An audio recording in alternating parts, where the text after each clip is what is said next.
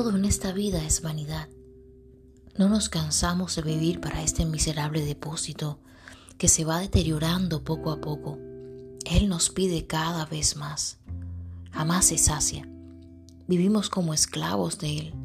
Nos pide alimento, vestido, calzado, joyas, lujos, coches, casas, atención médica.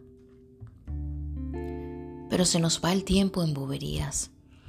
Desde que sale el sol hasta que se esconde, estamos ocupándonos de él. E invertimos nuestras finanzas, nuestra energía y nuestro tiempo valioso en cosas que al fin y al cabo se van destruyendo de la misma forma que nuestro cuerpo, sin darnos cuenta que quien nos lo ha dado todo y todo lo controla, está esperando pacientemente que le brindemos la atención que Él merece.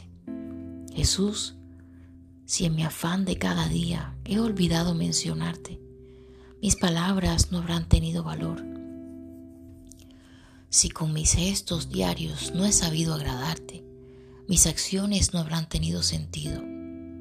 Quiero vivir para ti, dedicarte mis finanzas e invertir en ti mis momentos, los cuales sí serían la mejor inversión si en cada uno de ellos estuvieras tú.